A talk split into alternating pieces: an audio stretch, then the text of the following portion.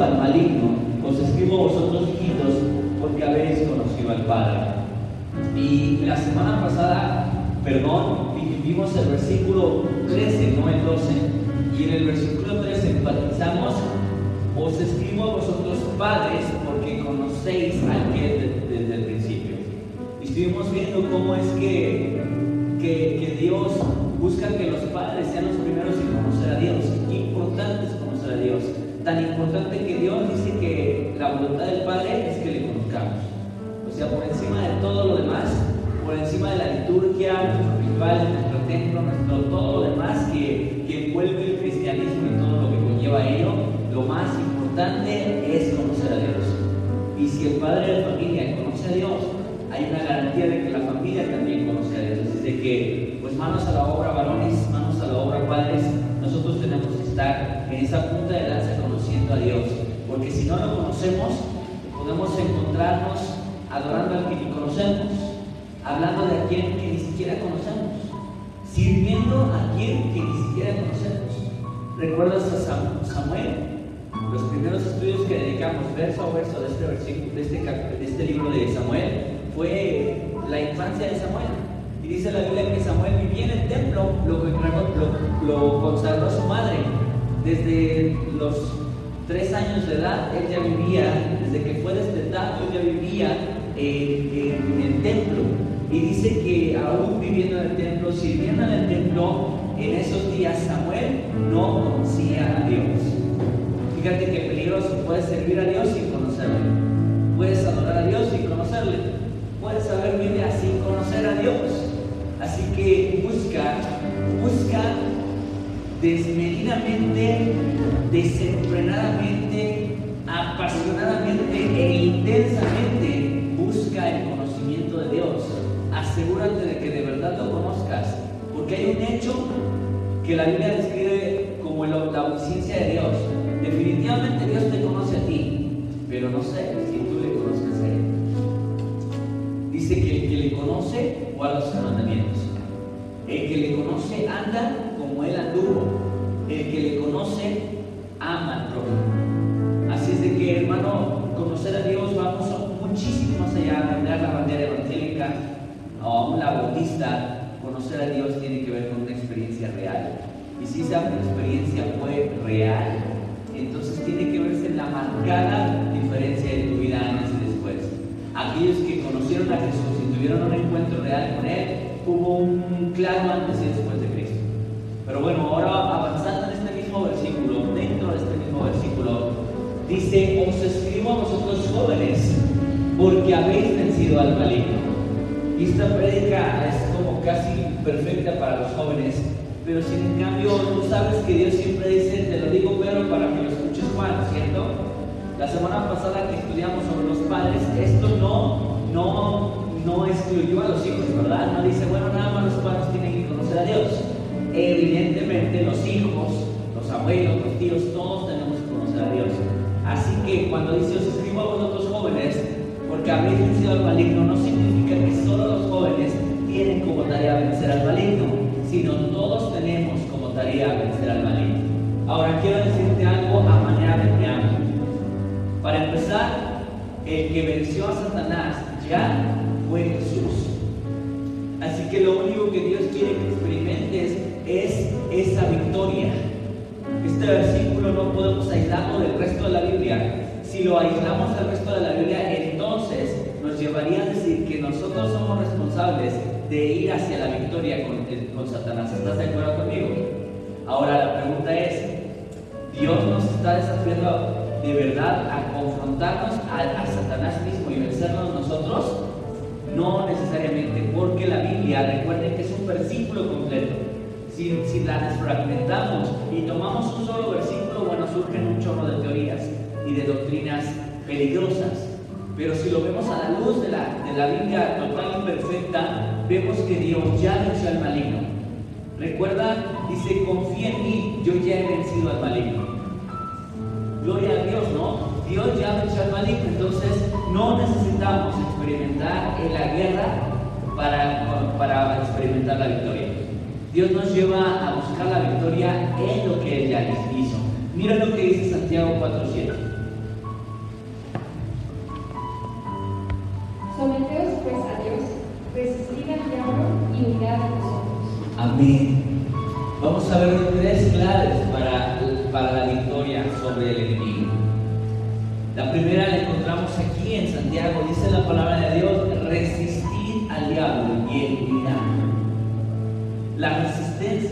que ver con una propiedad, ¿cierto? Cuando hablamos de un material, aquí tenemos a un ingeniero metalúrgico, que es el señor Gerardo Mondragón Hinojosa, así son sus apellidos.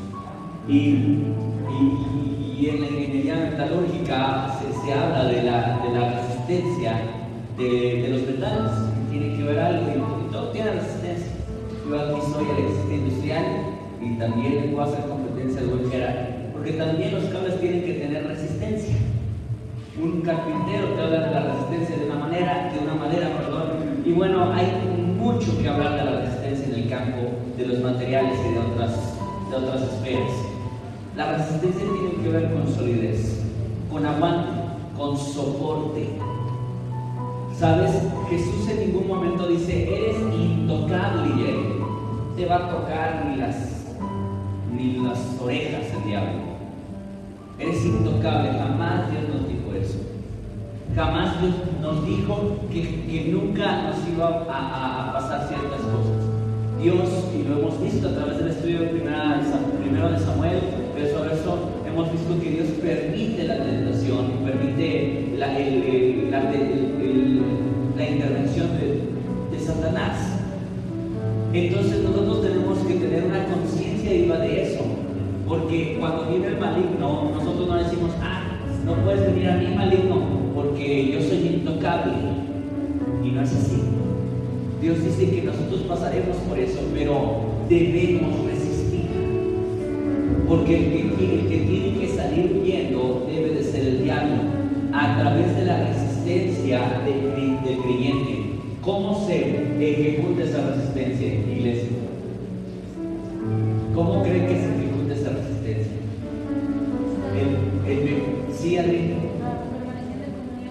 La comunión es parte de la, de la resistencia del creyente, por supuesto. La oración. Así es, escuche, nosotros como creyentes la, la tenemos ya aquí. Pero solo basta observar a Jesucristo cuando fue tentado por el diablo. ¿A poco en la primera tentación el diablo huyó? No, lo insistió, insistió, persistió. Pero ¿quién fue resistente? Jesús. ¿Resistente en qué? ¿En dónde obtuvo el poder de esa resistencia? En la Biblia, en la comunión con Dios. Recuerden que él estaba en un ayuno. De hecho, es una cita que vamos a observar ahorita. Pero veamos que la resistencia es el producto de, nuestra comunión con Dios. Nosotros no podemos resistir, no podemos aguantar, porque nuestra constitución humana y carnal es muy débil. La Biblia misma dice que la carne es débil, será lo contrario a resistente. Por supuesto, no podemos soportar. Entonces, ¿cómo es que Dios dice resiste si mi carne es débil? Ah, bueno, porque la resistencia no, no radica en tu carne, no radica en, tu carnalidad, en tu físico, radica en lo espiritual. Pero si no espiritual, tú eres muy débil. ¿Por qué? Porque no alimentamos al espíritu, porque no leemos la Biblia, porque no oramos, no nos congregamos. no servimos, no evangelizamos, porque quiero decirte algo, todas estas disciplinas y muchas otras más son las que hacen robusto al cristiano, las que lo fortalecen. Porque si, si, si, si, si algo ocurre en el camino de la fe, es que las, las cosas que Dios nos permitió en nuestras vidas cómo la Biblia se va aplicando en ellas, nos hacen cada día más resistentes. Hay cristianos débiles que nada más le dices una cosita y se, se deshacen. ¿Me escuchaste? ¿Por qué? Porque son débiles. Ay, yo no sirvo a Dios porque una hermanita me hizo fuchi. ¿Tiene resistencia esa hermanita? Evidentemente no, porque una cosita de nada la deshace, la desbarata. Ay, yo no, ya no asisto a los jóvenes porque los jóvenes no me hicieron caso en mi cumpleaños. Una cosita y te deshaces, te desmenuzas, no eres resistente. Si algo ah, hemos aprendido a través de la vida de los piadosos de la Biblia, a través de la vida de los hombres de fe, es que todo lo que, todo lo que aprendieron en su caminar los hizo resistentes. No unos jarritos de claquepate, diría que era. No unas cositas de cristal que apenas las tocas y se estallan y se rompen, porque hay fragilidad en sus vidas. Quiero preguntarte algo, iglesia. Quiero que tú imaginemos la vida de Job después del ataque de Satanás. Después de toda la furia que Satanás descargó en la vida de Job, piénsalo después de eso. ¿Tú crees que todo lo que vivió no produjo en su vida mayor fe, mayor resistencia? ¿Tú crees que ahora otro ataque del enemigo no lo iba a tener mucho más fuerte? Claro que sí. Por eso Dios permite en nuestras vidas muchos escenarios con el objetivo de probar también nuestra resistencia, de producir resistencia y fortaleza. Os escribo a ustedes jóvenes, porque habéis vencido al diablo. Y Santiago dice, someteos pues a Dios,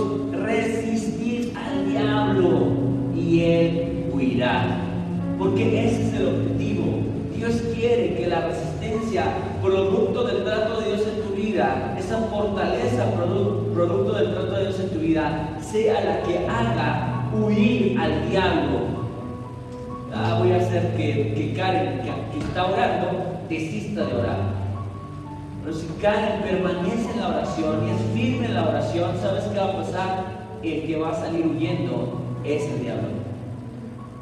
Eso es lo que Dios quiere, que Él salga huyendo. Ahora la, la pregunta es, iglesia, ¿aquí hay una confrontación con el diablo? Aquí Dios te, dice, ¿tú primero en caso al diablo? No, la resistencia hace que el que ya ha sido vencido salga corriendo. No te dice que lo persigas, que lo invoques, que lo desafíes. Solo dice resístelo. Y tú ya sabes cómo resistirlo. Tenemos que resistirlo a través de la fe, a través de la oración, a través de la, de la continua comunión con Dios. De esa manera se resiste al maligno. Hay una segunda cosa que, ha, que, que Dios ha provisto, un segundo recurso que Dios ha provisto para vencer al maligno. Y eso lo encontramos en Efesios 6, 16. Sobre todo, tomad el escudo de la fe, con que podáis todos los dardos del fuego del maligno. El escudo de la fe, con que podáis apagar todos los dardos de fuego del maligno. Escucha, mientras que la espada es un arma de ofensiva, el escudo solo es un arma de defensiva. No es un arma de ataque. Bueno, yo sé que tú y yo tenemos en la mente el escudo del Capitán América, que es un arma ofensiva, porque también lo echa y te pega quién sabe cuántos y luego regresa a su, a su brazo. Pero eso no es así en la fe. En la fe, el escudo de la fe permanece sostenido en el brazo del cristiano, del creyente. El escudo de la fe es un arma de defensa. Dice que tiene un objetivo de apagar los dardos de fuego del maligno. Cuando nosotros tenemos fe, esa fe se vuelve un escudo alrededor nuestro. Escucha lo que te voy a decir. Si nosotros no tenemos fe, nosotros estamos vulnerables. Por supuesto, un creyente sin fe es un, es un creyente, bueno, para empezar, ¿puede haber creyentes sin fe? No. Vamos, vamos dejando aterrizado esto. No puede existir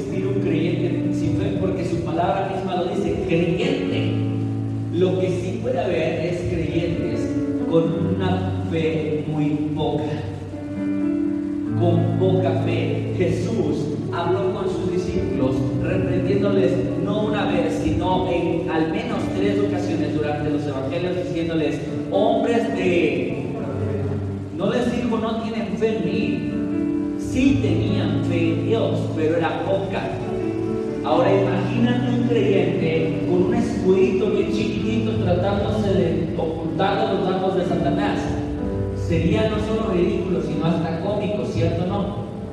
Por supuesto que lo que debe de crecer en tu vida es la fe.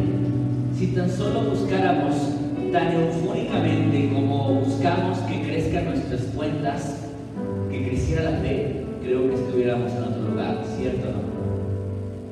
Si tan solo las mujeres buscaran como buscan crecer su almacén de zapatos, como, como crecer la fe, otro lugar estaría pasando sus vidas.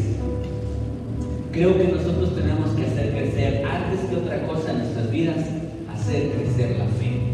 ¿Cómo, cómo crece la fe? Un hombre le dijo a Jesús, creo, pero aumenta mi fe. O sea que es posible pedirle a Dios que aumente nuestra fe, pero escúchame, es posible, pero ten cuidado cuando le digas al Señor, aumenta mi fe. Porque para aumentar tu fe, Dios te va a pasar por escenarios con la, con la única intención de que tu fe sea aumentada. Y obviamente la fe no es algo posible para el hombre, ¿cierto? La fe es la realización de aquello imposible para el hombre, pero posible para Dios. Así que te va a poner en situaciones donde tú no puedas y estés totalmente paralizado, estés totalmente, estoy buscando la palabra, eh, inmóvil, inutilizado. Va a buscar esas situaciones donde te lleva al extremo. ¿Para qué? Para que entonces Dios se glorifique y tú tengas una fe mayor todavía. ¿Cuántos de nosotros, iglesia, levantando su mano aquí presentes? Porque hoy ya se podía asistir, iglesia virtual ya se puede asistir. A partir de lunes podía asistir. Eh, ¿Cuántos hemos pasado por enfermedades bien fuertes? Levanta su mano. ¿Cuántos hemos pasado por la enfermedad de mi hijo? Fuerte. Varios, ¿verdad? Después de haber pasado solo ese escenario de, las, la enfermedad y Dios se ha glorificado en nuestras vidas, ¿cuántos hemos aumentado en fe creyendo que Dios puede sanar? Por supuesto. Aumentó nuestra fe en esa área de nuestras vidas. Dios quiere que, la fe aumente en la vida del creyente. Es más, yo te digo algo, este escenario de la pandemia tiene uno de sus objetivos, es este, aumentar la fe del creyente. Que Él te puede sustentar no solo 40 días, sino 40 años, como lo hizo Dios en el desierto con su pueblo. Y no tenemos que llenarnos de espanto. Hoy más que estamos confiados en el Señor porque ha pasado, está por pasar ya un año completo de pandemia y a cuánto les ha faltado de comer, iglesia. Te digo algo con mucho gozo. Hemos ofrecido las despensas PIB y ya nadie nos las pide.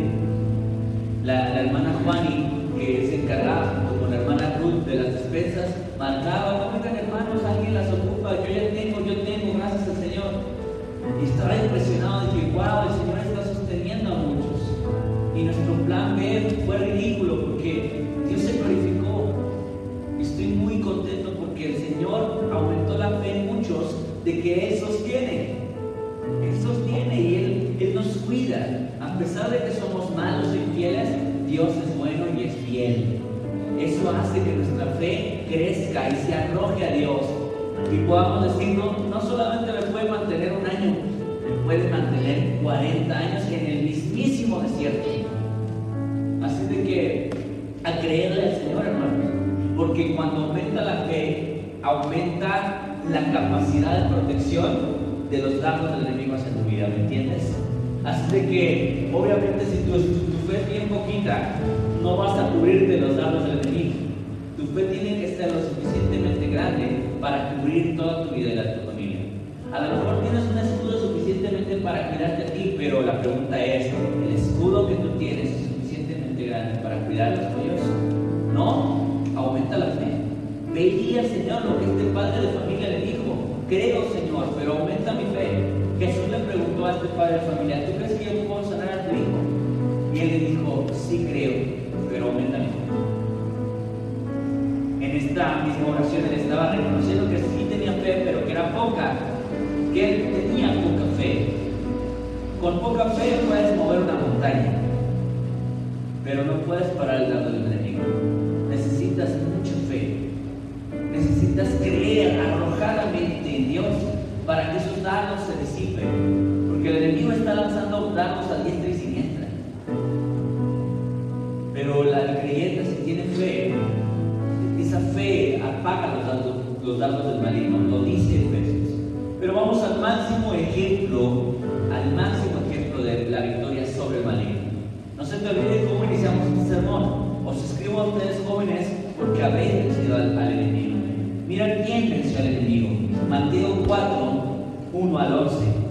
Vamos a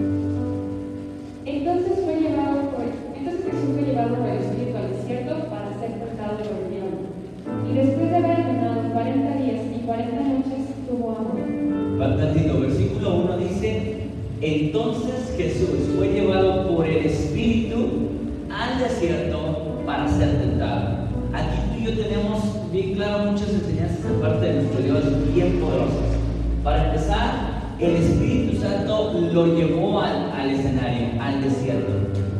Dios llevó a su pueblo al desierto.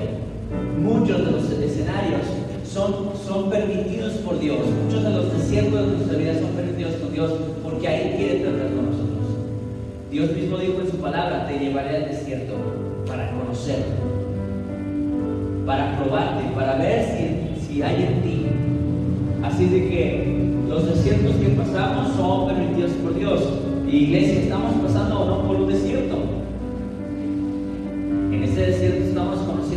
provisión de Dios, el cuidado de Dios.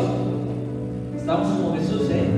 Estamos siendo llevados por el, por el Espíritu al desierto. Escucha, nos gustaría que la congruencia de nuestro mundo de caramelo cristiano que nos hemos formado diría, el Espíritu Santo nos lleva a, no paraísos. Pero si entiendes que el Espíritu Santo llevó a Jesús al desierto para ser tentado. O sea, un objetivo aquí que el Espíritu Santo mostró con el objetivo de ser tentado por el diablo. Así que el diablo no va andando tentando a quien se le antoja. El diablo solo tienta al que Dios se lo permite. Y eso lo hemos visto repetidas veces. El Espíritu Santo tuvo el objetivo de usar al, al diablo para la tentación de Jesús. Versículo 2 dice, y después de haber ayunado 40 días y 40 noches tuvo hambre. El ayuno es una disciplina espiritual. Un maestro nos decía, no intentes hacer un ayuno de 40 días y 40 noches. Tienes que ir paulatinamente, uno de un día, después avanzar con dos días, a entrenar tu vida en esta disciplina hasta llegar a 40 días, 40 noches. Es impresionante, Jesucristo no ayunó ese día así como, ah, bueno, voy a ayunar por primera vez 40 días y 40 noches. ¿Sabes qué pasa con una persona que ayuna por primera vez? Esto, esta cantidad de tiempo, se muere. No está capacitada. Pero aquí vemos algo importante en Jesús. Jesús usaba esta disciplina, no era la primera vez que la usaba. Ahora, ¿cuál es el objetivo del ayuno? El ayuno no tiene como objetivo adelgazar. El ayuno no tiene como objetivo eh, matarte de hambre. Ese ayuno tiene como objetivo conectarte a Dios. Así que durante estos 40 días y 40 noches Jesús se conectó a su Padre de una manera profunda. Pero recuerden, si algo aprendimos en el libro de Lucas, verso a verso del año pasado, fue Jesucristo, es 100% Dios, 100% hombre. Y aquí muestra la humanidad de Jesús, al que el versículo 3 dice lo siguiente, pon atención. Y vino a él el tentador y le dijo, si eres hijo de Dios, di que estas piedras se conviertan en pan. Él- Gracias, hasta ahí, el versículo pasado. Dice, y vino el tentador. ¿Quién es el tentador, iglesia? Satanás. Dicen que el diablo hizo gay de tanto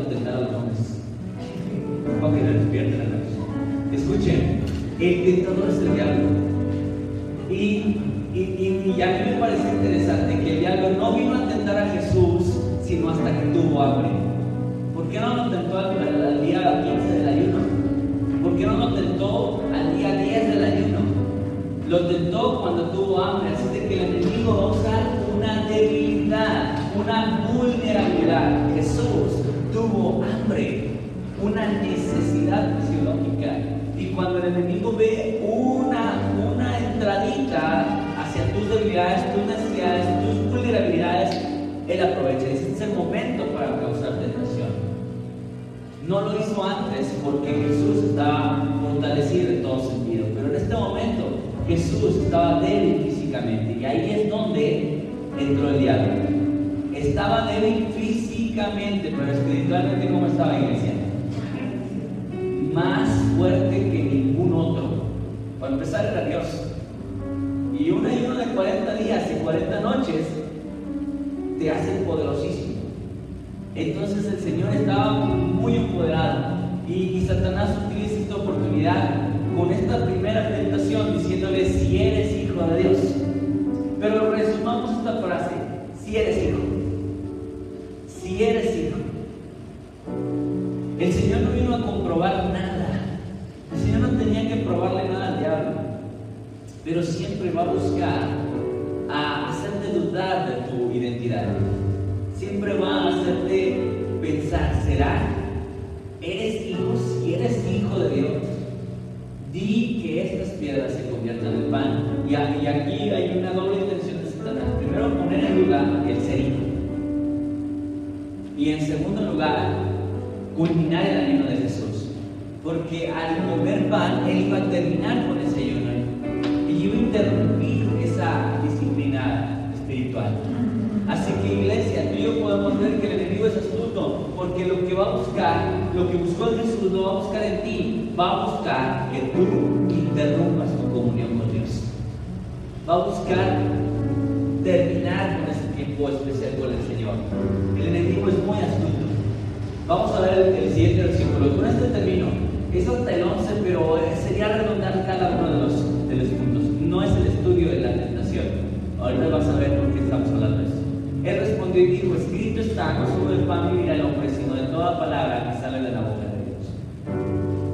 La primera forma de conocer la victoria sobre el enemigo o de vencer al enemigo es resistiendo. La segunda, la fe. La fe forma un escudo del creyente de manera que los dardos del enemigo no penetran. La tercera, la poderosa palabra de Dios. Jesús siempre, siempre mantuvo la guardia contra el enemigo con la Biblia. No hizo otra cosa pudiéndolo haber hecho.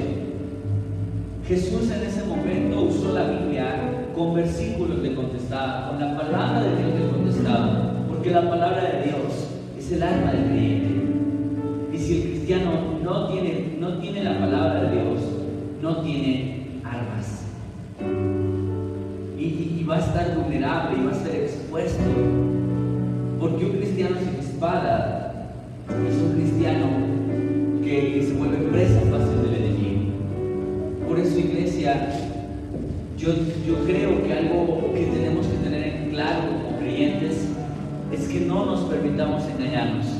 Un cristiano que no lee la Biblia, un cristiano que no estudia la Biblia, un cristiano que no tiene una relación con Dios a través de la Biblia, no es cristiano. Yo estoy seguro que si algo el Señor ha estado eh, incisivo y enfatizando a la vida de, nosotros es que no podemos tener una relación a nuestra manera. Y hay gente que es muy orgullosa de decir, yo tengo una relación con Dios. En esta relación con Dios no implica la Biblia, no implica congregarme, no implica diezmar, no implica servir, no implica nada. Lo único que implica es que de vez en vez me, me encomienda al Señor. Ay, Señor, eh, te encomiendo a ti mi camino. Y siente que hay una relación, pero hay una mentira en ello.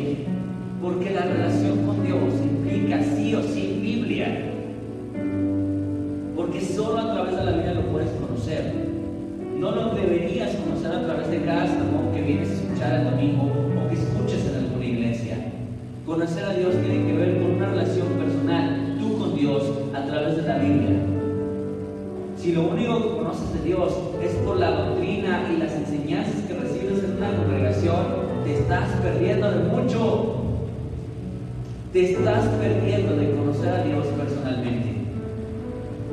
Es como si te dijera, tienes la oportunidad de que vayas a un concierto con un millón de personas a escuchar a un artista, tu artista favorito.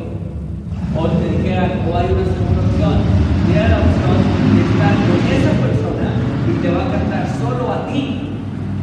Tú dirías, ay Dios, pues solo a mí, ¿no? Y sabes, esa es una burrada que se me ocurrió, pero es algo que nos puede dar a entender algo. A veces nos conformamos con que entre todos escuchamos un sermón, pero lo que Dios quiere es hablarte personalmente. Este se llama sermón congregacional. Congregacional, varios. Pero el devocional tiene que ver con, una, con dos personas, tú y Dios y nadie más. Y si no lo estás teniendo, no te engañes, tú no conoces a Dios. Tú no lo conoces. Tú estás teniendo un berrinche en el que dices, yo conozco a Dios a mi manera. Yo y Dios tenemos una relación a mi manera. Eso no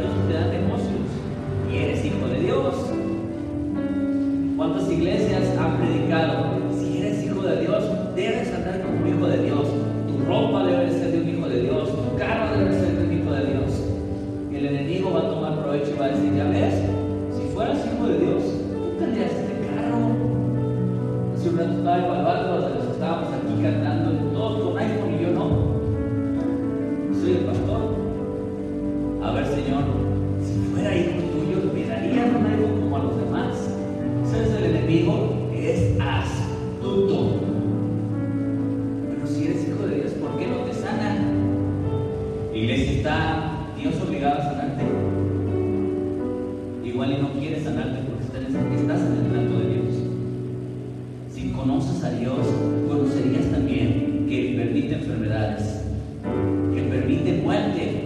Ay, bueno,